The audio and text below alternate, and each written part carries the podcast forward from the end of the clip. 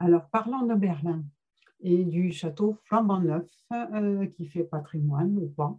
Euh, est-ce qu'il faut un âge minimum pour être patrimoine pour un bâtiment ou est-ce qu'il faut, comment dire, une netteté, euh, mettons une, une interprétation cohérente et consistante pour qu'on puisse déclarer un objet patrimoine? Alors, âge minimum, cohérence formelle, idéologique et euh, sémantique, et non, pas du tout. Euh, parce que ce paradoxe patrimonial dont je parlerai, le nouveau château de Berlin, il est flambant neuf et il cache beaucoup d'autres histoires derrière ces belles façades. Vous allez voir. Alors, la présence euh, de la construction neuve. Je suis allée voir mon château, mon nouveau château, jeudi dernier. Hum, j'ai pris cette photo et vous voyez, ça a bien l'air d'un château avec une tour, avec une coupole, euh, avec un portail qui a l'air baroque et plein d'autres choses. Et en effet, quand on regarde de loin, ça a l'air d'être un château baroque. Euh, bon, pour être très clair là-dessus, la première initiative pour construire le bâtiment actuel démarré en 1991, donc deux, ans seulement, ou même un an et demi après la, chute du mur ou l'ouverture du mur. Et depuis euh, ce début des années 90, il y avait une initiative qui a gagné de plus en plus en plus de terrain sur euh, euh, place, surtout pendant qu'il y avait encore le Palais de la République, dont je parlerai plus tard. Là, maintenant, je vais vous montrer comment ça se présente aujourd'hui. Euh, le bâtiment a été inauguré au mois de septembre de l'année dernière et j'y étais présente. Ah, je devrais passer au suivant. Ah oui, comme ça. Euh, la façade euh, ouest, particulièrement grandiose, avec la coupole, se présente ainsi. Et euh, bon, bien sûr, celui qui a fait le dessin pour ce portail monumental, c'était Eosander von Goethe, euh, environ 1700, euh, mais ça a été construit il y a 4 ans, 5 ans. Donc c'est tout neuf, tout en suivant le modèle de von Goethe. Également la coupole de Stuller, qui a été construite dans le milieu du 19e siècle, donc bien plus tard, avec la coupole dont je parlerai euh, flambant neuve et tout a l'air en quelque sorte tellement vrai que ça commence à avoir l'air faux parce que c'est tellement parfait. Euh, c'est difficile euh, de ne pas aimer la, comment dire, la perfection. Et quand je me regarde, quand je le regarde, quand j'y euh, je suis toujours, comment dire, j'ai des, sentiments très ambivalents et aussi une perception très ambivalente. Continuons, on rentre. Euh, on a des cours. Et pour mieux comprendre, je vous montre d'abord la diapositive suivante. Euh, pour la reconstruction de ce château, on n'a pas suivi le plan ancien que vous voyez en noir et blanc à droite euh, au pied de mon écran, où j'ai mis deux traits rouges pour marquer où normalement il y avait le bâtiment intermédiaire entre les deux grandes cours du château de Berlin. Puisqu'on n'avait pas l'intention de reconstruire cette aile intérieure, on a pu déplacer euh, euh, euh, en quelque sorte les limites du bâti et a été conçu cette espèce de passage qu'on a un petit peu comparé à la galerie des Uffizi en, en, Florence. Et tout cela, c'est le design et euh, euh, l'architecture de Franco Stella, euh, architecte italien, qui avait gagné le concours Comment faut-il reconstruire le château. Parce qu'on n'allait pas faire un bâtiment avec deux grandes, grandes cours, mais une cour serait couverte pour accueillir les visiteurs et, puis, il y aurait ce passage euh, d'un portail à l'autre qui n'a jamais existé euh, à l'époque où le château était encore debout. Mais euh, revenant à l'image précédente, là, vous voyez à gauche le nouveau passage. Vous voyez à droite et à gauche, il y a de l'architecture moderne. C'est Frank Postel qui a fait le design. Mais cette ouverture qu'il a inventée, elle, a ses mérites, il faut dire, en regardant de près, si vous pouvez, au milieu du portail, vous voyez bien loin de là et tout petit les colonnes du Altes Museum de l'autre côté de la Schlossplatz de Berlin. Et puis à droite, c'est la grande cour de Schüller. Euh, on, aperçoit, quand on regarde très bien de près, euh, euh, les colonnades du Neues, non, du, du, de la Galerie nationale de Strack du milieu du 19e siècle. Donc cette nouvelle architecture du château de Berlin prend sa place dans un centre-ville qui est marqué par les bâtiments qui ont survécu et le château a été en quelque sorte adapté aux vues qu'on souhaitait. Donc, ce n'est pas du tout une reconstruction telle qu'elle, mais une reconstruction adaptée aux besoins et euh, aux envies euh, de nos jours. Juste euh, encore une fois, cette, cette vue sur, sur un modèle un petit peu ouvert sur les bords on aperçoit qu'il y a de l'architecture moderne à l'intérieur et de l'architecture baroque à l'extérieur. Et bien sûr que cette architecture baroque n'est aucunement, euh, euh, comment dire, ne sont pas des murailles comme autrefois, mais c'est une construction en béton que vous allez voir après. On rentre dans le château et on est dedans, dans cette, on, traverse le grand portail que vous venez de voir de Eosander von Goethe on le voit à l'intérieur. Et il y a ce grand hall où fut une cour, où est maintenant euh, le grand hall d'entrée, euh, avec un énorme volume d'air. bienvenue euh, dans nos périodes de Corona, parce qu'on a vraiment beaucoup d'air là-dedans, mais un petit peu étonnant quand même, tellement c'est haut et large à droite euh, de mon écran, je vous ai mis euh, euh, quelques flèches rouges pour vous avertir du fait que dans cette nouvelle architecture intérieure, on a intégré des fragments du vieux château. Vous allez apercevoir plus tard dans, dans mon exposé comment on a pu garder ces chapiteaux que vous voyez. À gauche, le chapiteau est entier. Euh, les deux autres chapiteaux euh, n'ont survécu que en partie supérieure. Le reste du château a été taillé en pierre euh, récemment.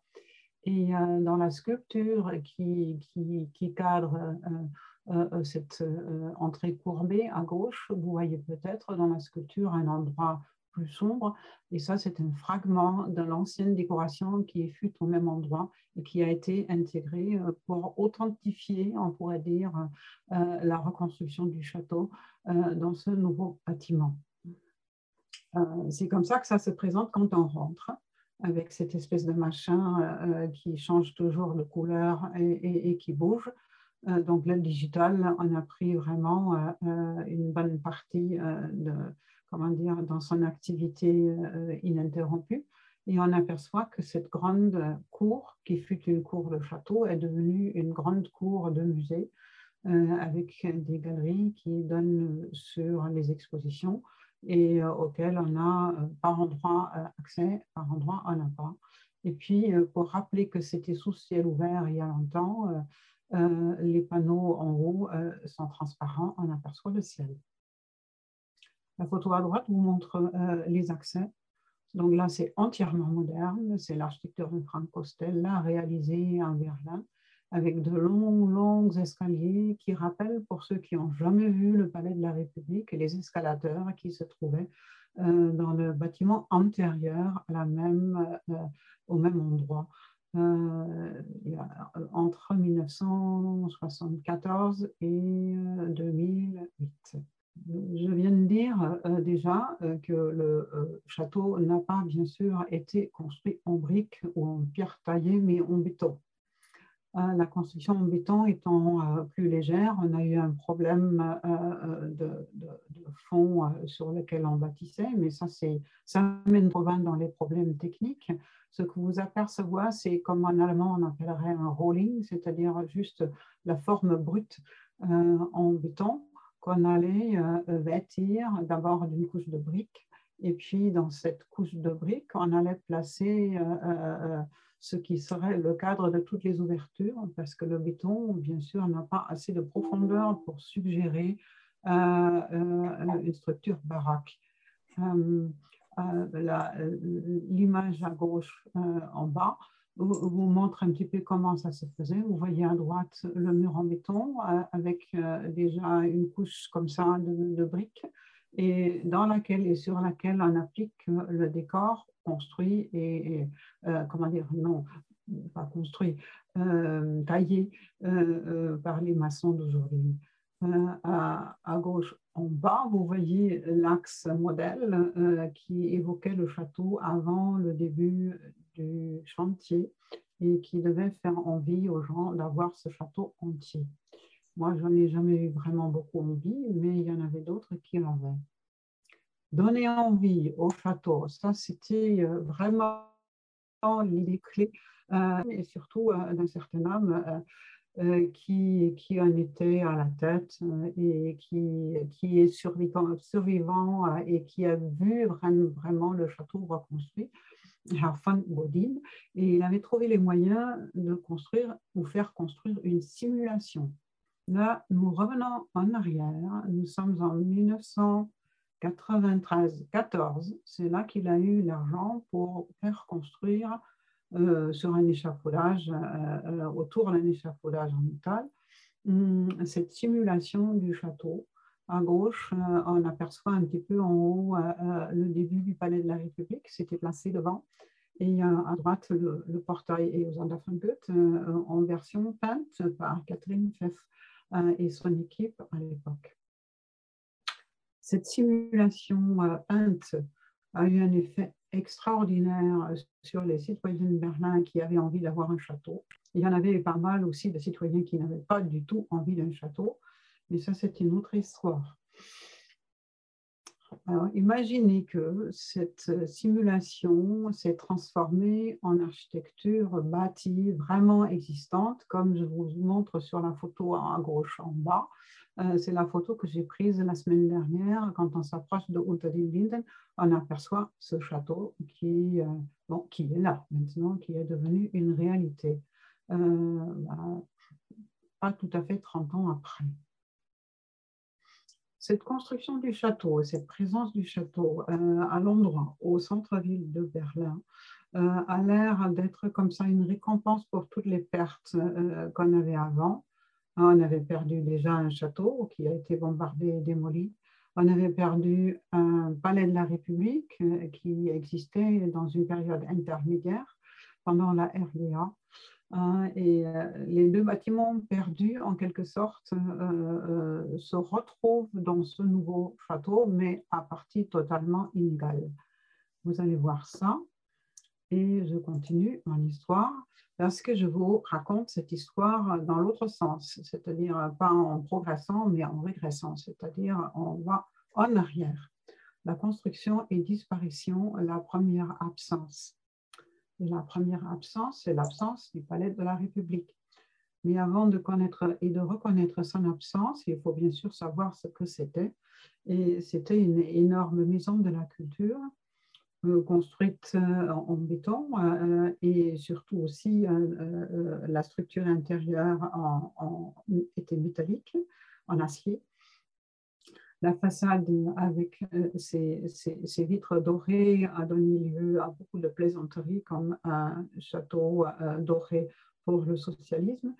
Mais finalement, c'était comme ça. Et avec nos yeux d'aujourd'hui, maintenant accoutumés à estimer aussi l'architecture des années 70, on aperçoit que c'était quelque chose de totalement respectable. Mais en 1990, on ne voyait pas les choses comme ça le palais de la République euh, euh, fut une grande maison de la culture et euh, jumelée avec, dans le même bâtiment, une partie plus petite avec la salle du Parlement de la République démocratique allemande, un parlement qui se réunissait quatre fois par an et qui n'avait pas grand-chose à dire, il faut accepter. Ça, euh, bien sûr, il ne faut pas non plus nier les problèmes qu'on peut avoir avec l'histoire de la RDA. Mais ce bâtiment n'en était pas coupable. Donc, le palais de la République, euh, comment a-t-il fonctionné? Il était fermé en, 2000, euh, en 1990 et sa démolition achevée en 2009. Mais qu'est-ce que c'était à l'intérieur? On regarde les photos de l'époque du lieu le plus intéressant de tout le palais. dont on disait que c'était le lieu le mieux éclairé de toute la République démocratique allemande. Et ça, c'est vrai parce qu'elle n'était pas vraiment beaucoup illuminée. Et euh, il y avait deux endroits qu'il était, c'était le palais de la République et la frontière. Mais ici, nous sommes dans un lieu de plaisir. Et euh, bien sûr, le nickname pour euh, ces lampadaires et, cette masse de lampadaires et de lumière, c'était que c'était Honis Lampenladen, magasin à lampes de Honecker. À l'intérieur, euh, il y avait cet endroit qui a, été appelé le seul endroit public de la République euh, euh, démocratique allemande, parce qu'on pouvait rentrer sans être obligé de se faire, comment dire, comment dire, on rentrait dans un restaurant en, en on ne pouvait pas prendre place où on voulait, mais on était placé. Et ici, au palais, on ne l'était pas. On rentrait, on s'asseyait sur les fauteuils rouges, on avait de la musique et on avait cette galerie. Euh, vous voyez sur la photo qu'il y a deux étages avec de grandes peintures. Vous voyez ça sur la diapositive. Et c'était le décor du Palais de la République, un décor totalement dans le sens de la nouvelle ouverture sur les années 70, euh, après la mort euh, de Ulbricht euh, et le nouveau chef Honecker, la Weite et Vielfalt, largeur et, multiplicité ou ouverture. Pour l'art, ça signifiait qu'on avait plus de liberté d'expression et de choix de sujet. Mais pour cette galerie, il y avait tout de même un sujet imaginé. C'était qu'est-ce qui arrive quand les communistes rêvent? Alors, les communistes qui rêvent, de quoi rêvent-ils et comment ça se présente? Je saute une image. Euh, c'est le brave Walter Vamaka qui a fait l'image clé de cette euh, devise. Euh, qu'est-ce que rêvent les communistes quand ils rêvent? Alors, on peut étudier à fond, si on veut, cette peinture. On a un petit garçon qui a l'air sportif et blond on, voit l'espace, on voit le cosmonaute, on voit euh, des sphères comme ça extraterrestres et ils ont tous l'air assez heureux. Ça, c'est comme les communistes träumen. Mais euh, les communistes à l'époque rêvaient aussi d'autres choses, comme par exemple sur la, euh, peinture, la contribution de Bernard Heissig, qui n'était pas aussi, comment dire, familier avec Honecker et pas aussi aimé par les chefs d'État. Ça, c'est la chute d'Icar. Et la chute d'Icar, euh, qui, euh, euh, qui s'était mépris sur la force de ses ailes et qui est tombé sur, au milieu du tableau, on aperçoit quelque chose un petit peu comme la tour de Babel. Donc, ça signifie, euh, si on regarde bien euh, cette peinture, que Bernhard Heissig n'était pas aussi optimiste et aussi heureux euh, d'être dans le socialisme achevé et qu'il avait un potentiel dans son image qui était totalement aussi interprétable en tant que position critique. Mais toujours, bien sûr, à l'intérieur des systèmes et accepté par les autorités étatiques. Mais le Weite und Vielfalt, largeur euh, et multiplicité, c'était tout de même pour les artistes une grande libération. Et euh, cette galerie du palais, je reviens à la première image, euh, nous a attiré, nous autres étudiants, quand j'étais dans mes années 70 à Marlow, on a pris les voitures pour traverser la RDA pour aller voir le palais de la République, pour aller voir aussi les peintures, le Reisig, euh, et les autres qui nous intéressaient énormément, nous autres étudiants de gauche. Donc les deux photos. Et c'était comme ça que se présentait le Palais de la République euh, de 1974-15 jusqu'à 1990. Après la découverte d'amiante qui avait été utilisée en grande masse euh, pour protéger cette structure en acier d'incendie. Euh, on avait trouvé que l'air du palais de la République était empoisonné d'amiante et qu'il fallait le quitter de suite, ce qui s'est fait. Et puis, il est resté euh, vide et inutilisé pendant des années. Là, vous voyez le palais désamianté et on a enlevé tout ce qui était, comment dire, l'essence du bâtiment et on n'a plus que la structure. Je me souviens quand je suis allée voir, ça c'était en 2003, comme je l'ai noté, euh, je me souviens que la première réaction euh, de ma part, c'était de pleurer. Parce que euh, tout ce qui avait été à l'intérieur de lumineux, de coloré, d'optimisme avait disparu. Au deuxième regard, j'ai découvert que c'était une structure grandiose que je trouvais en construction brute totalement utilisable pour un avenir différent je l'ai appelé Robau, tandis que euh, les adversaires ne parlaient que de ruines. Ce Robau, cette construction brute, a donné lieu à des actions culturelles super intéressantes, mais qui étaient autorisées par les propriétaires, qui étaient la ville de Berlin et l'État de l'Allemagne, parce que déjà en 2003 ou en 2002, on avait pris par le Parlement allemand la décision de reconstruire le château. Alors, avec cette sécurité que de toute façon, on allait reconstruire le château, les autorités ont autorisé un usage intermédiaire du palais de la République en construction brute, et ce fut le Volkspalast ou la Zwischenpalastnutzung, usage intermédiaire euh, du palais de la République qui s'est fait dans les années 2004-2020. Un, succès mondial qui a attiré beaucoup, beaucoup de gens parce qu'ils trouvaient que maintenant, dans ce bâtiment désaffecté et cette structure en acier, on pouvait faire tout. Et on, fait, faisait pas mal de choses, des expositions, du théâtre, musique, il y avait euh, euh, vraiment beaucoup, beaucoup d'activités culturelles et aussi politiques, et aussi des commentaires artistiques. Là, vous en voyez, vous deux à gauche. Vous voyez un cercle lumineux le cercle lumineux euh, une œuvre de, de Holger Fries. Le néon indique, dit-il, et il ne voulait rien dire d'autre qu'il y avait lumière, on était branché, on était vivant. Et euh, dernier commentaire qui a eu beaucoup, beaucoup de succès et qui l'a toujours, c'était Lars Ramberg avec son écriture Zweifel euh, sur le toit du Palais de la République d'août. Lars Ramberg a mis des doutes sur le palais de la République. Et quand on regardait de l'arrière, les doutes étaient de, comment dire, renversés. On pouvait avoir aussi des doutes renversés sur le palais de la République. Tout cela, c'était un très grand effort pour peut-être quand même convaincre les autorités euh, de l'époque que le palais de la République, maintenant désamianté et en construction d'acier, valait la peine euh, de le préserver Hein, et on ne voulait pas le perdre et on voulait le réutiliser pour en faire quelque chose d'autre que ce fut et respecter ce qu'il était. Moi, j'y ai euh, travaillé pendant 17 ans. Euh, euh, j'ai participé à beaucoup d'actions, mais justement pour la Palace Nutzung, j'avais l'impression que j'étais déjà vieille parce que tous ceux qui s'activaient là-dessus étaient des gens beaucoup plus jeunes que moi.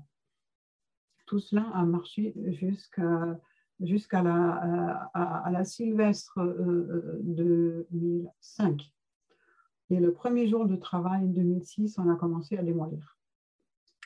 La démolition du palais de la République, donc une perte considérable euh, pour beaucoup de gens, euh, était une mise en scène totalement intéressante, commençait déjà avec le titre qu'on donnait à l'action, euh, vous voyez peut-être sur le, panneau à droite euh, au pied de mon écran, Selektiver Rückbau Palast der Republik.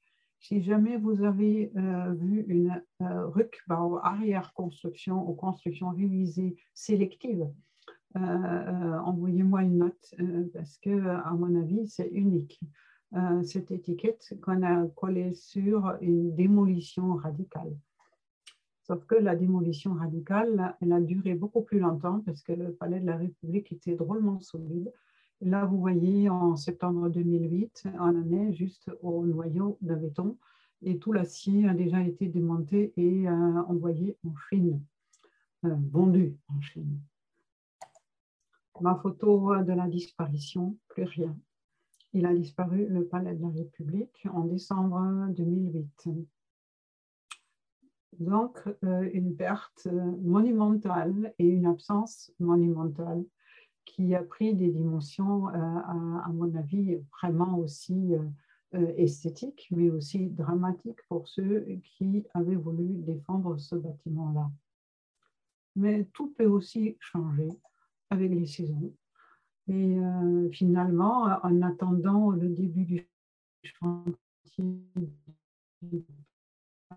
enfin, du nouveau château, les jardiniers ont, transformé euh, cette friche dans la plus belle friche berlinoise avec un très grand gazon.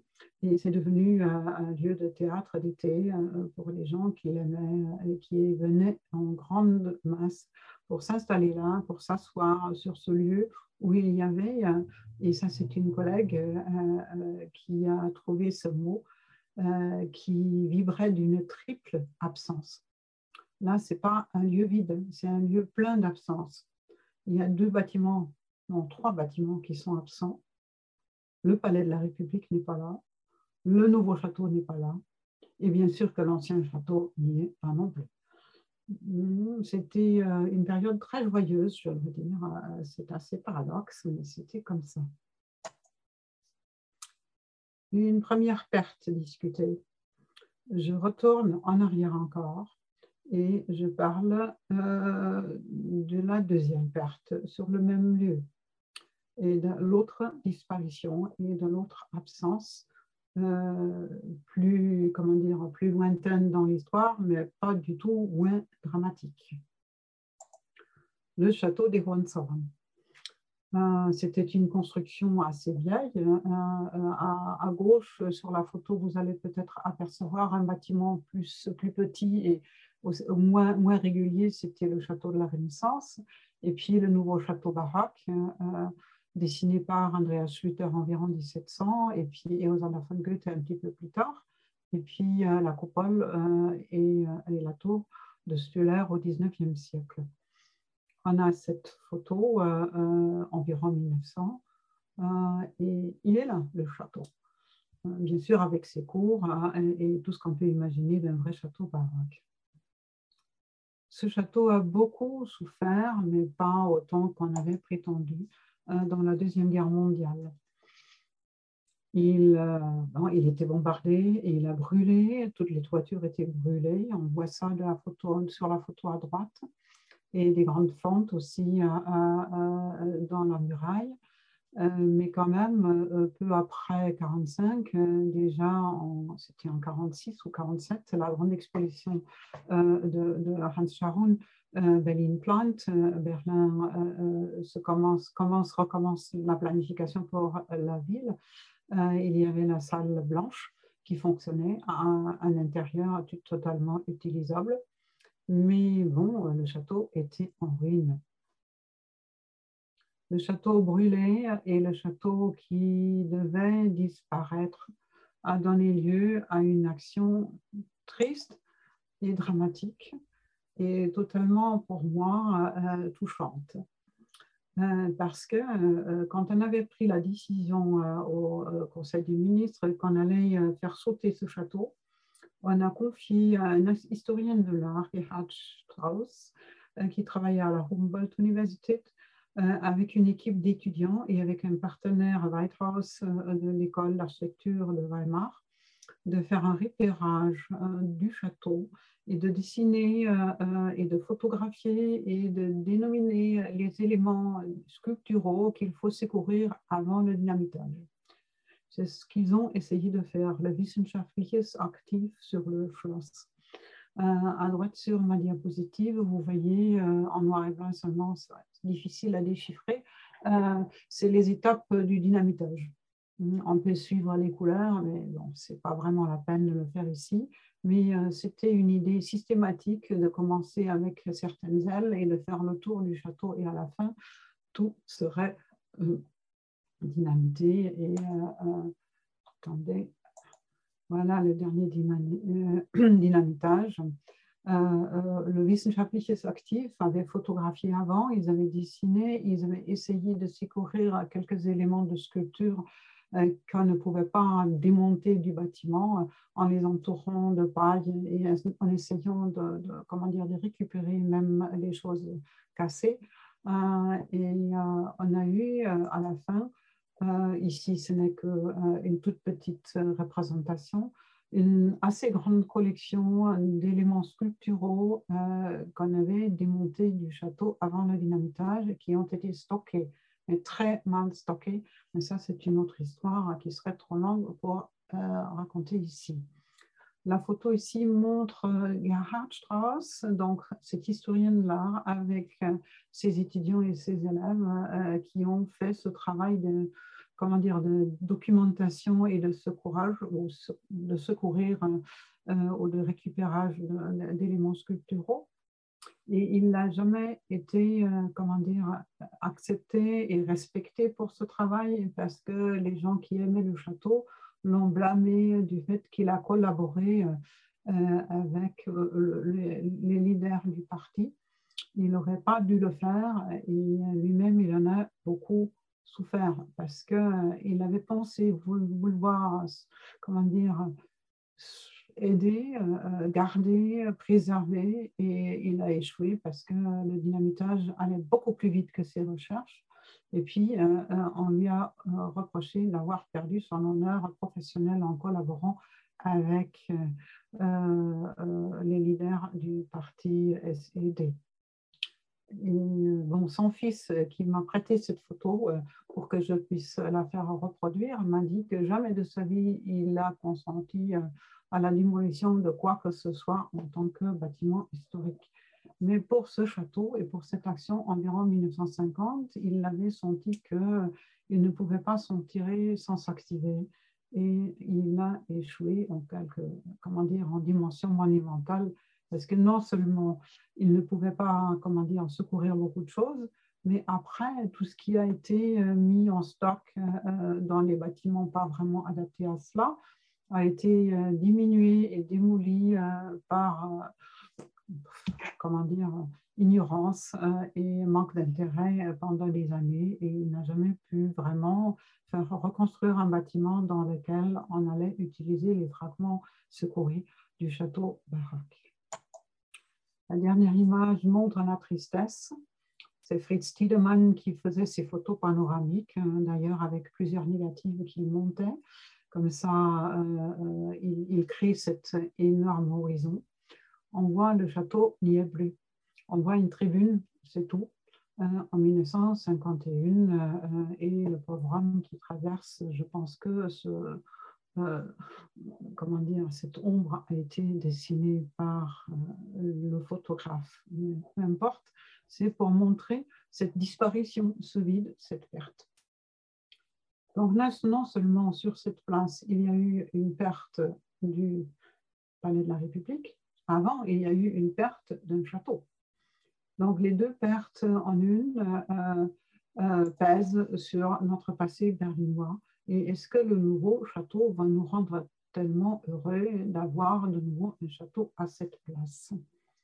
Donc, euh, après toutes ces pertes, le projet Histoire du lieu au Humboldt Forum. Revenons encore une fois à l'idée du château de Berlin euh, euh, que je vous ai montré. Je vais peut-être remonter sur mes diapositives en haut. voilà. Euh, le Humboldt Forum se trouve dans ce château. Et pour bien expliquer comment ça se fait, il faut revenir sur un débat il y a une confrontation fondamentale parmi les historiens de l'art, parmi les, les, gens qui aimaient l'histoire et la reconstruction de, de châteaux baroques, par exemple. La décision pour reconstruire le château a été prise avant que l'on sache quoi faire dedans c'est une folie. Hein, hein. On a pris la décision de faire construire un château baroque sans savoir quoi, quoi y mettre. Il y a eu des idées euh, diverses et variées. On met une bibliothèque. Euh, L'université Humboldt voulait y mettre un centre de recherche. Euh, le, le, von Bodin, celui qui avait payé et organisé la simulation en 93, on disait on pourrait faire un centre de congrès ou alors un centre de congrès jumelé avec un hôtel au centre-ville. Alors, la décision pour reconstruire ce, château a été prise sans savoir quoi en faire.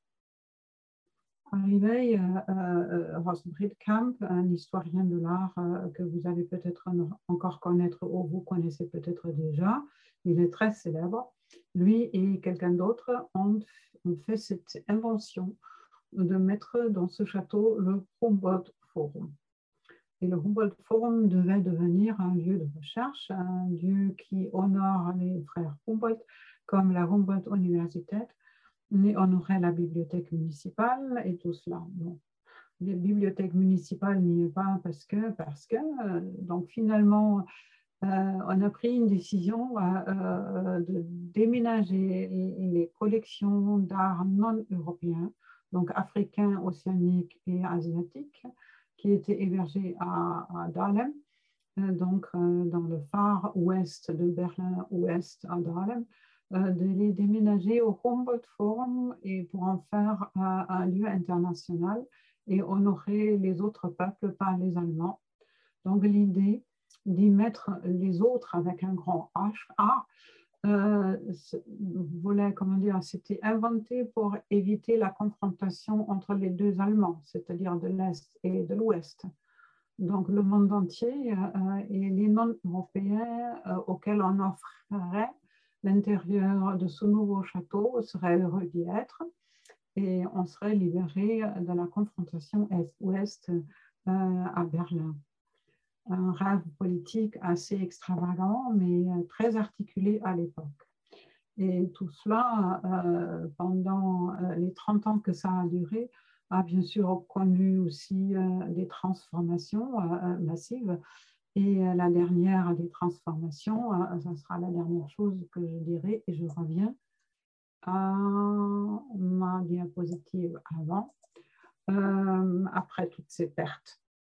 Alors nous re-rentrons euh, dans le Humboldt Forum pour apercevoir euh, quelque chose qui a été inventé euh, par les collègues que j'admire parce que je trouve que c'est une très belle idée. C'est l'histoire du lieu. Dans le nouveau château, on a mis, je pense que dans l'ensemble, ça fait 30 objets récupérés dans les collections et aussi dans les, dans les caves et les greniers, comme le premier exemple, euh, pour, euh, comment dire, pour rappeler aux visiteurs qui viennent dans le Humboldt Forum voir les collections non européennes ou voir un café ou s'asseoir dans la cour Schluter, euh, pour leur rappeler que ce lieu fut habité au fur et à mesure par des, princes, des rois, euh, euh, qu'il y avait le palais de la République, qu'il y avait toute cette période, toutes ces, toutes ces périodes antérieures. C'est comme ça, c'est placé dans un design euh, toujours reconnaissable.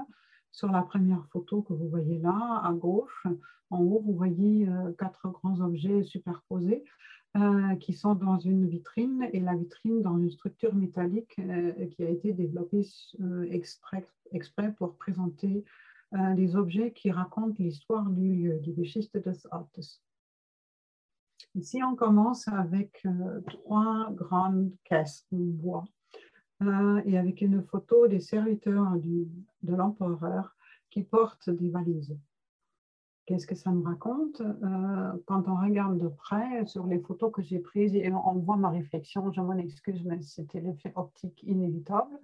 Euh, sur euh, l'une des caisses est écrit euh, Gaffes et c'est l'autre English Terrine.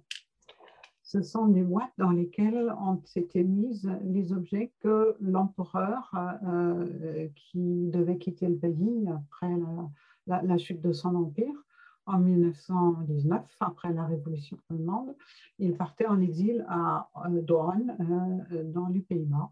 Et pour y aller, il fallait euh, euh, faire les valises. Et euh, comme vous voyez là, je l'ai copié. Dans 63 wagons de chemin de fer, on a transporté tout ce que l'empereur emportait avec lui à Doren. et le collègue m'a dit que sur un grenier de, la Fondation prussienne des musées se trouvaient ces trois coffres qu'il a choisi pour les présenter ici, pour dire que dans ce château, il y avait aussi autrefois un empereur qui a dû quitter le lieu. Et dans la trace est ici qui raconte l'histoire de son exil à travers les trois boîtes récupérées. On fait référence aussi à la période RDA, bien sûr, et ici avec deux œuvres d'art. À gauche, euh, euh, la peinture de euh, Wolfgang Matoya, Guten Tag. Ça faisait partie de la galerie du palais. Comme vous voyez, vous avez vu sur la photo de René Lampenland, c'était une, une, des peintures comment dire, les, plus admirées. Et Wolfgang Matoya est un des artistes de la RDA qui ont été beaucoup admirés euh, après la chute du mur, même déjà avant, euh, pas que en Allemagne de l'Est. La photo à droite représente, euh, montre un relief fabriqué par Eyo Yastram, un sculpteur que j'ai encore eu le plaisir de connaître, et, et qui était fixé au mur à l'entrée du Parlement du Parlement de la RDA de la période où il s'y réunissait seulement quatre fois par an. Donc, euh, euh, on suppose que euh, ce relief, l'aube de ce communisme, louange au communisme, n'était pas très, très, très souvent vu. et vu de près, on peut dire que, bien sûr, c'est une sculpture totalement correcte, mais le sujet, ce communisme, est un sujet qui passe mal aujourd'hui euh, pour beaucoup de gens. Pour moi, c'est un témoignage d'histoire, mais aussi une œuvre d'art respectable. Et je trouve que c'est une belle idée euh, de laisser ou de mettre aussi une trace euh, de cet usage parlementaire du Palais de la République dans une de ces deux ailes inégales. Un objet que j'adore.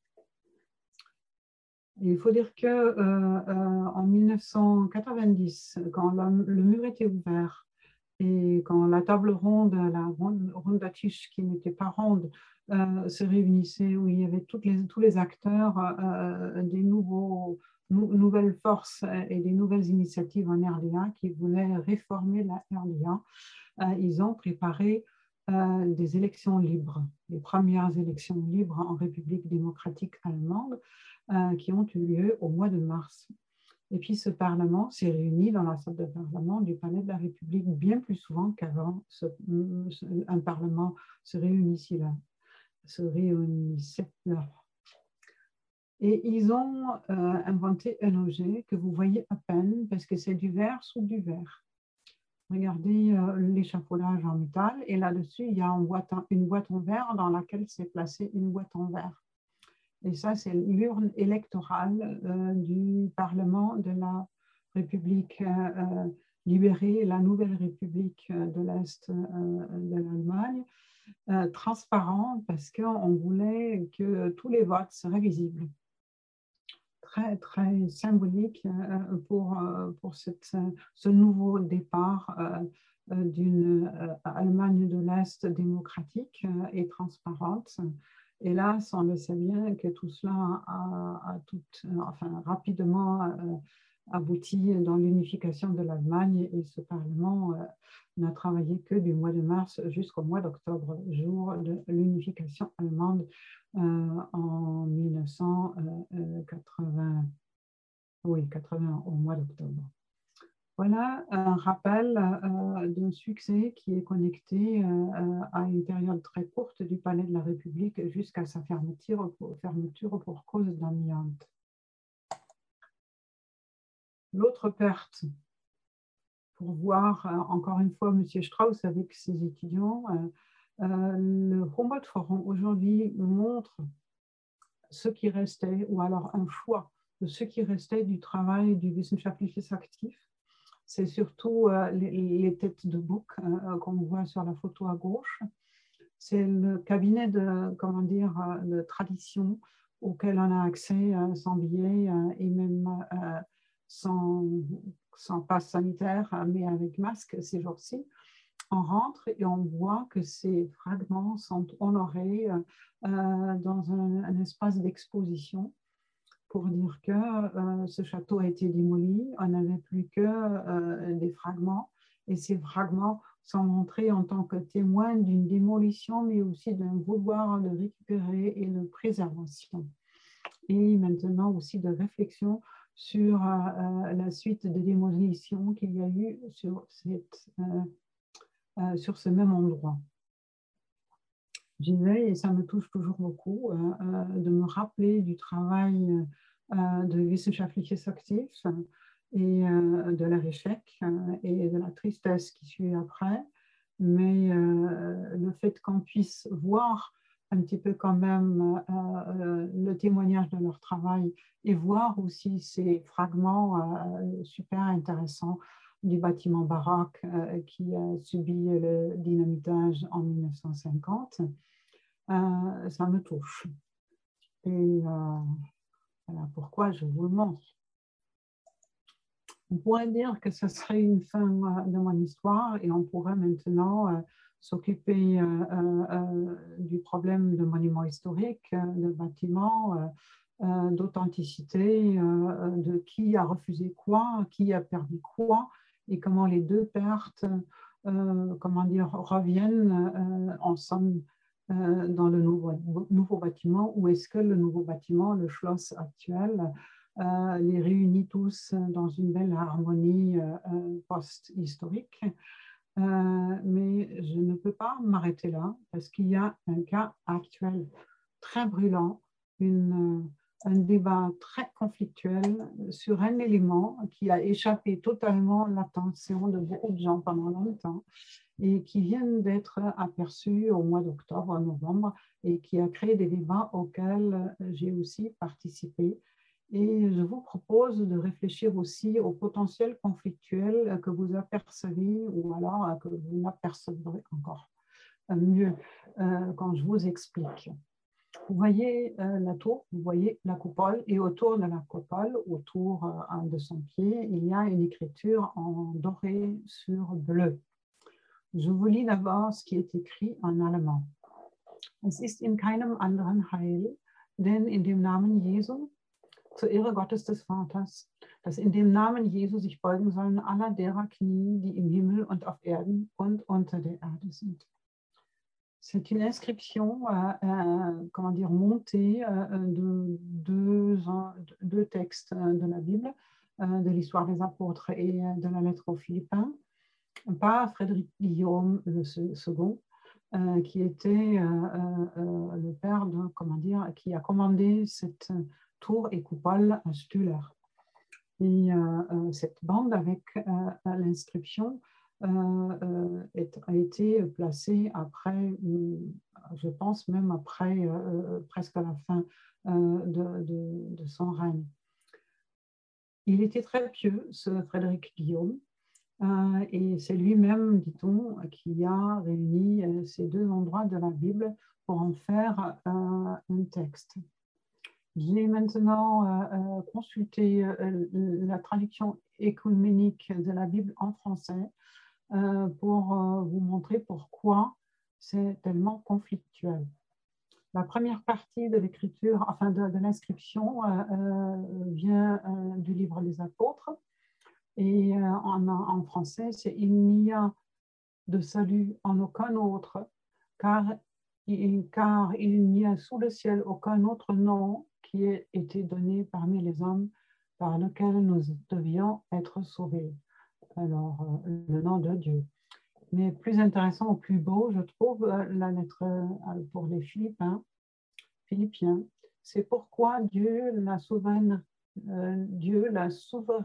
élevé, on parle de Christ, et lui a conféré le nom qui est au-dessus de tout nom, afin qu'au nom de Jésus, tout genou fléchisse dans les cieux, sur la terre et sous la terre, et que toute langue confesse que le Seigneur, c'est Jésus-Christ, à la gloire de Dieu le Père.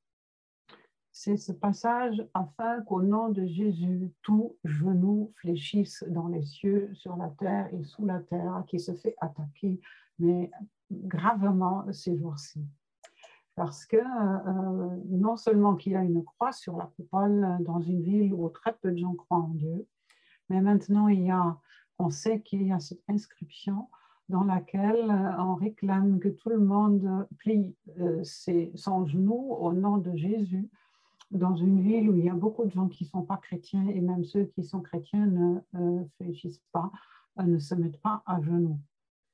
On blâme le roi Frédéric Guillaume d'avoir voulu agir comme un absolutiste euh, qui se réunit à Dieu et qui, qui se donne les airs d'être de, la grâce de Dieu, comme s'il était le roi soleil en France.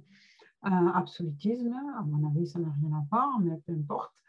Euh, et maintenant, euh, il y a des initiatives qui disent que cette inscription profondément chrétienne d'un roi inventé par lui, euh, peut-être assisté avec par un théologue, euh, est insupportable, qu'on doit effacer ça, qu'on n'aurait jamais dû le reconstruire et qu'on l'a reconstruit et repeint sans la moindre pensée. Et là, ça peut être vrai. Et que de nos jours euh, post-colonial, un tel texte est absolument pas soutenable il y a une initiative pour euh, le faire enlever, ou alors pour le faire bloquer, pour le rendre invisible, pour le commenter. Et euh, il y a aussi, euh, par exemple, de, Andreas Naham, qui fut il y a longtemps chef de la communauté israélite à Berlin, que l'inscription était antisémite. Alors, euh, le reproche d'antisémitisme, c'est très, très grave et dur à, subir. Euh, et est-ce que dans ce texte que je vous ai lu, on voit ça? Mais le problème, ce n'est pas du tout si nous voyons ça, mais si quelqu'un le voit, est-ce que c'est déjà assez pour vouloir enlever euh, un tel élément de cette coupole?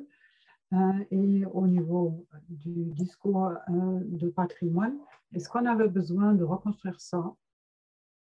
Pense d'un collègue français, si on reconstruit, on reconstruit tout. Autrement, on ne reconstruit pas. Est-ce qu'on aurait dû omettre cette inscription? Est-ce qu'on doit l'enlever?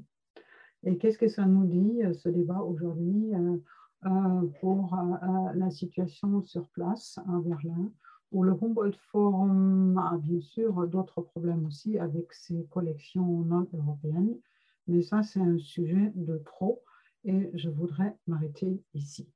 Je vous remercie d'avoir écouté et c'est très dommage que je ne vous vois pas. Euh, vous me voyez, ça c'est très inégal, mais euh, euh, c'est comme ça le système de secours.